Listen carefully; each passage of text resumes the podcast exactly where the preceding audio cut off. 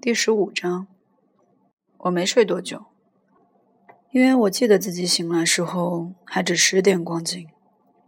我抽了支烟，立刻觉得肚子饿得厉害。我最后一次吃东西，还是跟博罗萨德和阿克莱一起到埃杰斯镇上看电影时吃的两颗汉堡牛排。那已经很久很久了，好像在五十年前似的。电话就在我旁边，我本想打电话叫他们送早点上来，可我又怕他们会派老毛里斯来送早餐。你要是以为我急于再见他一面，那你才有神经病呢。所以我只是在床上躺了会儿，又抽了支烟。我本想打个电话给秦，看看他有没有回家，可我没那心情。我于是给老萨利海斯打了个电话，他在玛丽鲁德伍夫念书。我知道他已放假回家，因为两星期之前我曾接到过他的信。我对他并没有怎么倾心，可我认识他已经有好几年了。我由于自己愚蠢，一直以为他十分聪明。我之所以这样想，是因为他对戏剧文学之类的玩意儿懂得很多。要是一个人对这类玩意儿懂得很多，那你就要花很大功夫才能发现这人是不是真正愚蠢。拿老萨利来说，我花了几年功夫才发现。我想，如果我们不老是在一起搂搂抱抱的，我也许能发现的更早一些。我的一个大问题是，只要是跟我在一起搂搂抱抱的姑娘，我总以为她们很聪明。其实这两件事儿没一点混账关系，可我总要那么想。嗯，我打了个电话给他，先是女佣人接电话，接着是他爸爸，接着他来了。Sally，我说，不错，你是谁？他说，她是个假模假式的姑娘。我早已告诉他父亲我是谁了。霍尔顿·考尔菲的，你好，霍尔顿，我很好，你好吗？好极了，听着，你好吗？嗯，我是说学校里，很好。他说，我是说，你懂我的意思。好极了，嗯，听着。我不知道你今天有没有空。今天是星期天，可是星期天也总有一两场日戏演出，什么义演之类的玩意儿。你想不想去？我很想去。再好没有了。再好没有。我最讨厌的就是这句话。再好没有。他听去那么假模假式，一时间。我真想叫他忘了看日期这回事吧。可我们又聊了一会儿天。那是说，他一个人聊了起来，你简直插不进一个字。他先告诉我说，有个哈佛学生，大概是一年级生，可他没说出来，自然了。怎样在拼命追他，日日夜夜打电话会他，日日夜夜，我听了差点笑死。接着他又告诉我，另外一个家伙是什么西点军校的，也为他要寻死觅活的，真了不起。我告诉他两点钟在比尔特摩的钟底下跟我见面，千万别迟到，因为戏大概在两点半开演。他平常总是迟到，最后把电话挂了。他有点让我逆反，不过长得倒是真漂亮。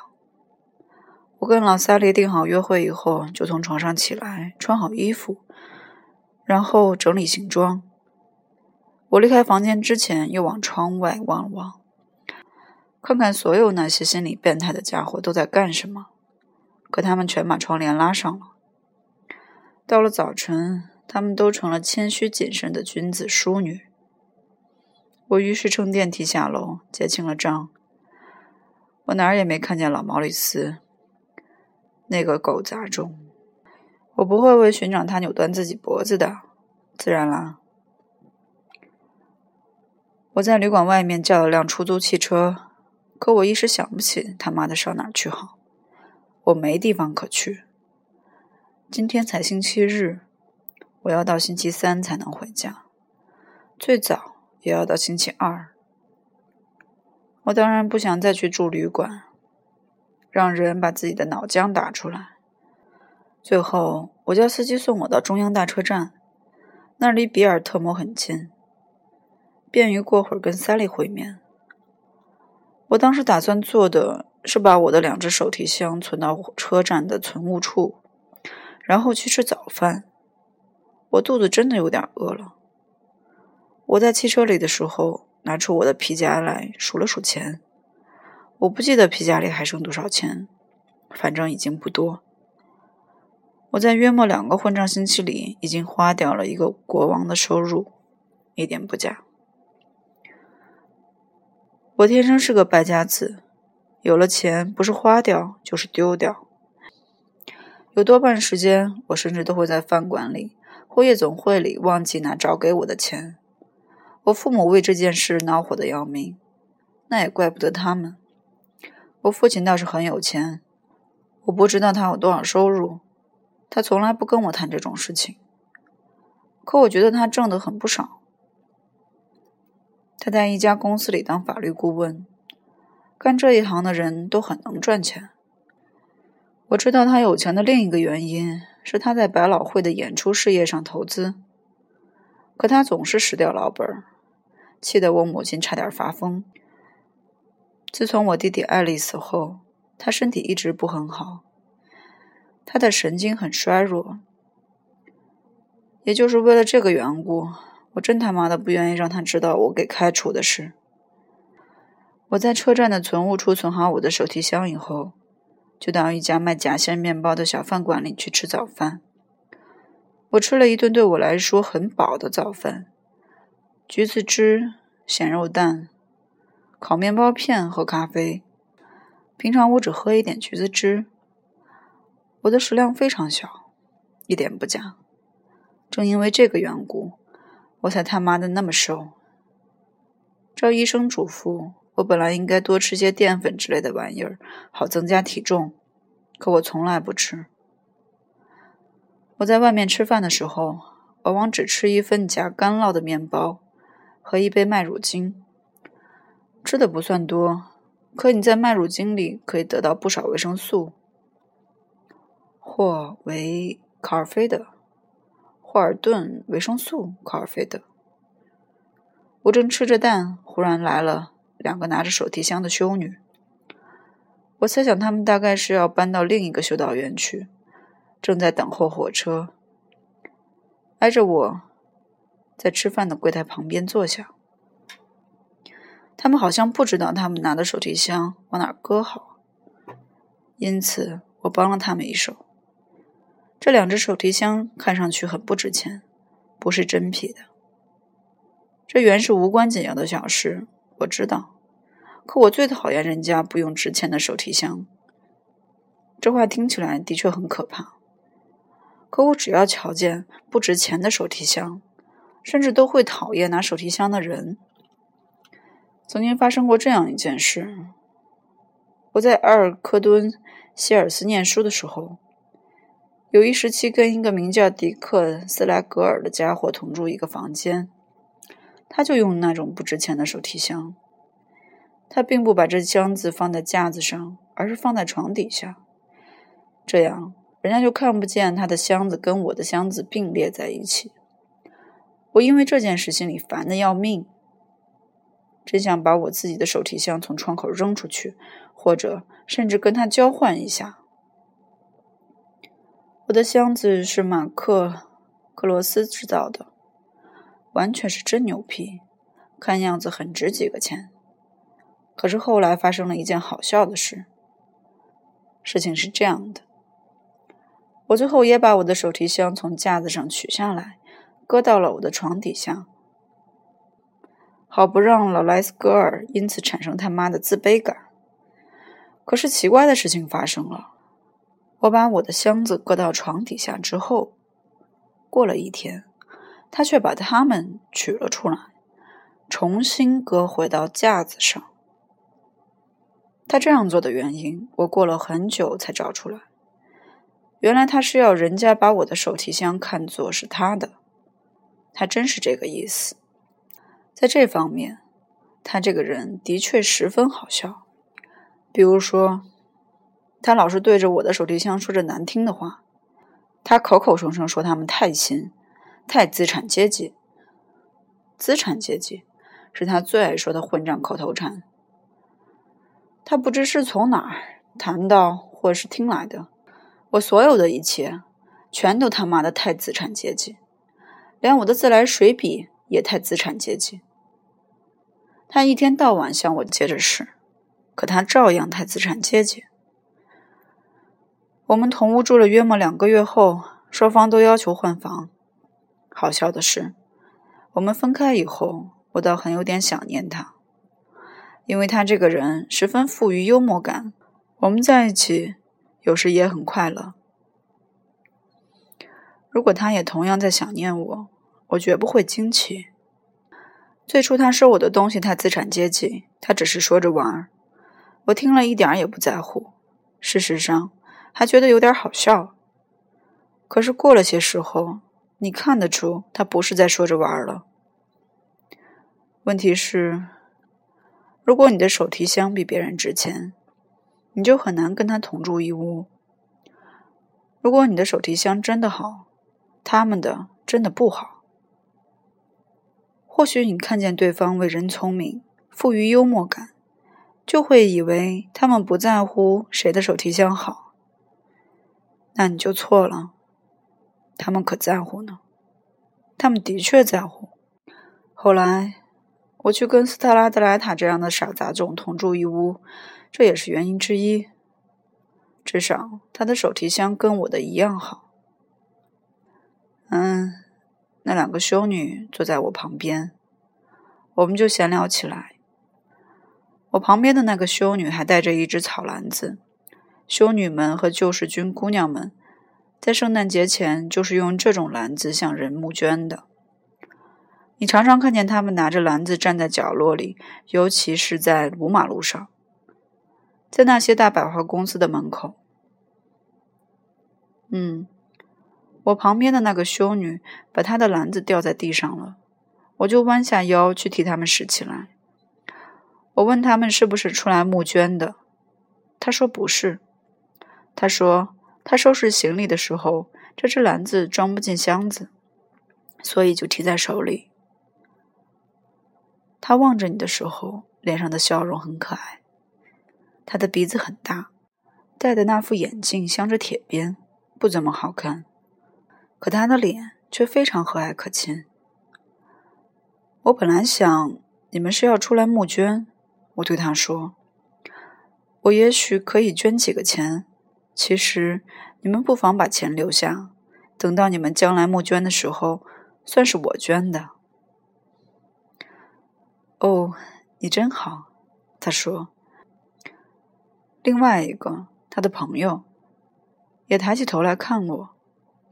另外那个修女一边喝咖啡，一边在看一本黑皮的小书。那书的样子很像圣经，可是比圣经要薄得多。不过那是本属于圣经一类的书。他们两个都只吃烤面包片和咖啡当早点。我一见，心里就沮丧起来。我最讨厌我自己吃着咸肉蛋什么的，别人却只吃着烤面包片和咖啡。他们同意我捐给他们十块钱，还不住地问我要不要紧。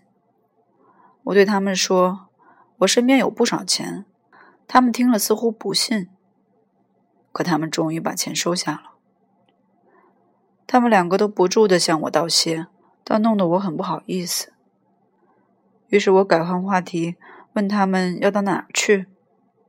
他们说他们都是教书的，从芝加哥来到这儿，要到第一百六十八条街，或是第一百八十六条街，或是。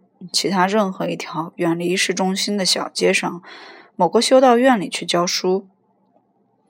坐在我旁边的那个戴眼镜的修女说：“她教英文，她的朋友教历史和美国政府。”我听了，立刻胡思乱想起来，心想：坐在我旁边的那个教英文的，她是个修女，在他阅读某些书备课的时候，不知有何感想。倒不一定是那种有许多色情描写的淫书，而是那种描写情人之类的作品。就拿托马斯·哈代的《还乡》里的犹太沙培伊来说，他并不太淫荡，可你仍不免要暗存一个修女阅读老犹太沙这样的人物，心里不知会有何感想。我嘴里什么也没说，自然了，我只说英文是我最好的一门功课。哦，真的吗？哦，我听了真高兴。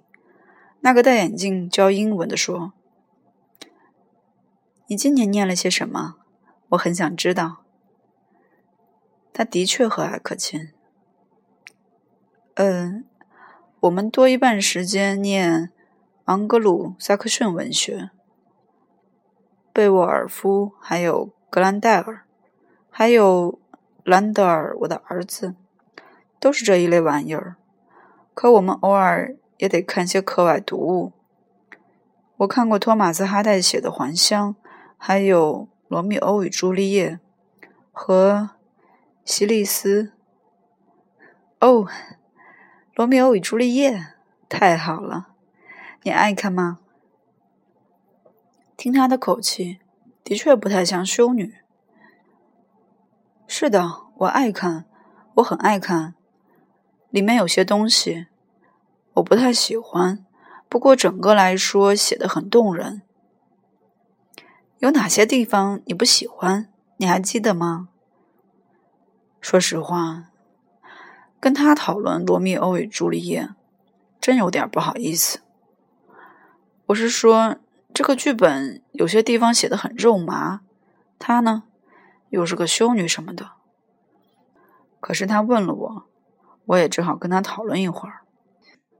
嗯，我对《罗密欧和朱丽叶》并不太感兴趣，我说。不是说我喜欢，倒是喜欢他们，不过我不知道怎么说好。他们有时候很让人心里不安。我是说，老茂丘西奥死的时候，倒是比罗密欧和朱丽叶死的时候更让我伤心。问题是，自茂丘西奥死后，我就一直不太喜欢罗密欧了。那个刺死茂丘西奥的家伙，朱丽叶的堂兄，他叫什么名字？提波尔特。不错，提波尔特。我说，我老忘掉那个家伙的名字。那全得怪罗密欧。我是说，整个剧本里，我最喜欢的是老猫丘西奥。我说不出什么道理。所有这些。蒙太古和凯普莱特，他们都不错，特别是朱丽叶。可是茂丘西奥，他真是，简直很难解释。他这人十分大方，十分有趣。问题是，只要有人给杀死，我心里总会难过的要命，特别是。死的是个十分大方、十分有趣的人。况且，不是他自己不好，而是别人不好。至于罗密欧和朱丽叶，他们至少是自己不好。你在哪个学校念书？他问我。他大概不想跟我继续讨论罗密欧和朱丽叶了，所以改换话题。我告诉他说是潘西。他听说过这学校，他说这是间非常好的学校。我听了没吭声。随后，另外一个，那个教历史和美国政府的，说他们该走了。我抢过他们的账单，可他们不肯让我付。那个戴眼镜的又从我手里要了回去。你真是太慷慨了，他说。你真是个非常可爱的孩子。他这个人真是和蔼可亲。他有点让我想起老欧纳斯特·摩罗的母亲，就是我在火车上遇到的那位。尤其是他笑的时候。我们刚才跟你一块聊天，真是愉快极了。他说：“我说我跟他们一块聊天也很愉快。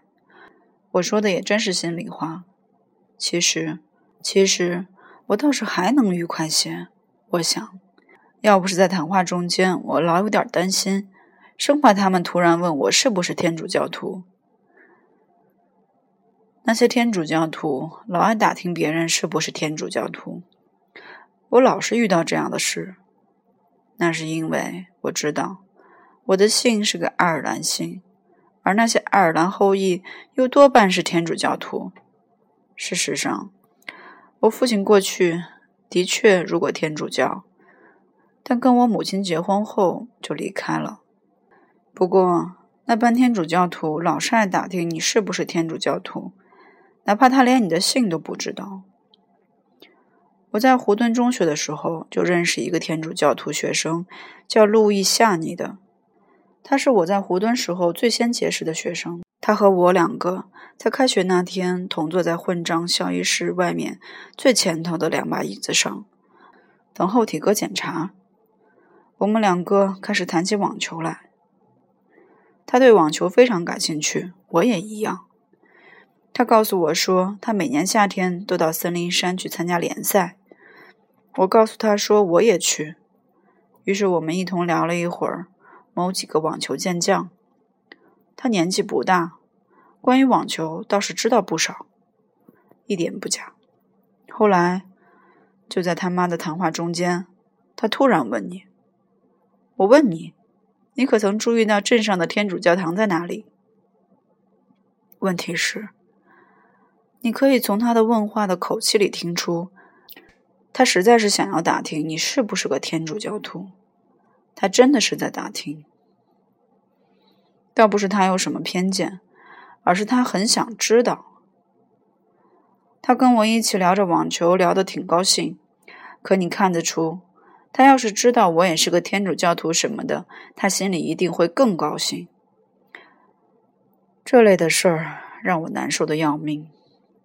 我不是说会破坏我们的谈话什么的。那倒不会，可也绝不会给谈话带来什么好处。这一点是他妈的千真万确的。就是因为这个缘故，我很高兴那两个修女没问我是不是天主教徒。他们要是问了，倒也不一定会给谈话带来不快。不过整个情况大概会不一样了。我倒并不是责怪那班天主教徒。一点也不。我自己要是个天主教徒，大概也会这样做。说起来，倒有点跟我刚才讲的手提箱情况相同。我只是说，他不会给一次愉快的谈话带来好处，这就是我要说的。这两个修女站起来要走的时候，我做了件非常傻、非常不好意思的事情。我正在抽烟。当我站起来跟他们说再见的时候，不知怎的，把一些烟吹到了他们的脸上了。我并不是故意的，可我却这样做了。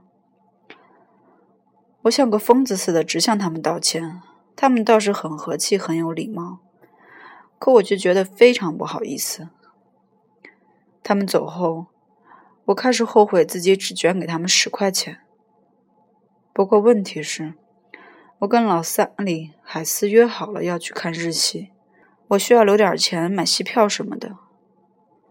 可我心里总觉得很不安。他妈的金钱，到头来他总会让你难过的要命。